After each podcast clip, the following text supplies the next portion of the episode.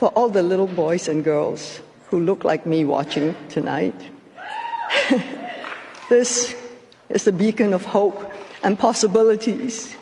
This is proof that dreams dream big and dreams do come true.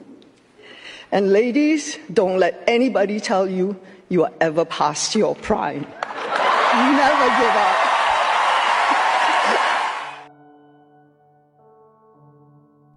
Michelle Yeoh recently made history by becoming the first Asian woman to win Best Actress at the Academy Awards.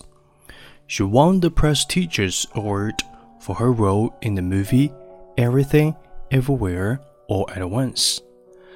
However, before Yeoh landed the role, she was not a major player in Hollywood.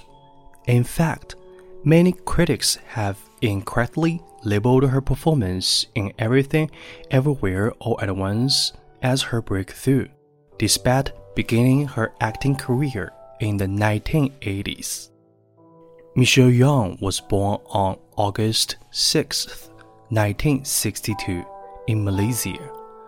Growing up, the actor, whose birth name is Yang Ziqiong, despite her success as an Academy Award winning actor, she aspired to become a dancer from a young age.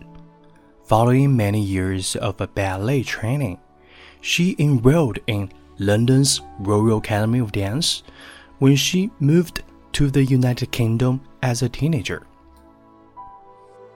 Following her undergraduate degree, a spinal injury that prevented her from pursuing ballet professionally, Yeoh began competing in beauty pageants, earning the title of Miss Malaysia World.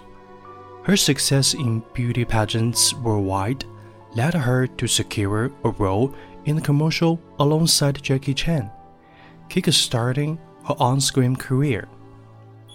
She appeared in many Hong Kong martial arts films and action flicks, performing most of the stunts by herself, even though she had never been normally trained to do so. Yeoh transitioned into Hollywood with a role in the James Bond film Tomorrow Never Dies. Her performance and dedication to the role were highly praised by critics and those she worked with, leading Ang Lee to request her to star in his upcoming film. She accepted, and her performance in Crouching Tiger, Hidden Dragon became another standout moment in her career. At that time, Lee's film was the highest grossing foreign language movie in the United States. In 2005, she starred in the Steven Spielberg produced Memoirs of a Geisha and The Mummy, Tomb of the Dragon Emperor in 2008. In recent years, Yeoh's notable credits include Star Trek, Crazy Rich Asians, and Shang-Chi. However, Everything Everywhere All at Once delivered Yeoh's major breakthrough into mainstream success. 40 years not letting go of this. So, just quickly, thank you, Hollywood Foreign Press, for giving me this honor. It's been an amazing journey, an incredible fight to be here today, uh, but I think it's been worth it. I remember when I first came to Hollywood, it was a dream come true until I got here because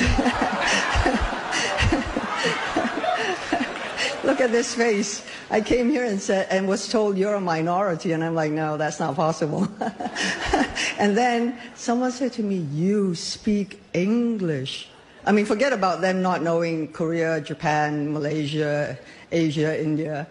And then I said, yeah, the flight here was about 13 hours long, so I learned on the way. As time went by, um, as I, I, just turned, I turned 60 last year. And I think all of you women understand this as the days, the years, and the numbers get bigger. It seems like opportunities start to get smaller as well. And I probably was at a time where I thought, well, hey, come on, girl, you had a really, really good run. You worked with some of the best people, Steven Spielberg, you know, Jim Cameron, and Danny Boyle, and so it's good. It's all good. Then along came the best gift. Everything, everywhere, all at once. Shut up, please. I can beat you up, okay? And that's serious. I was given this gift of playing this woman who resonated so deeply with me and with so many people because at the end of the day, in whatever universe she was at, she was just fighting, fighting for love for her family. And this is also for all the shoulders that I've stand on, all who came before me, who looks like me, and all who are going on this journey with me forward. So thank you for believing in us. Thank you.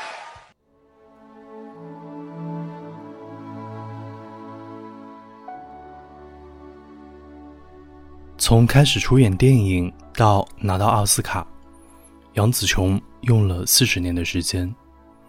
听起来只是一句话的事情。但认真想想，我们是否也能坚持做一件事情四十年呢？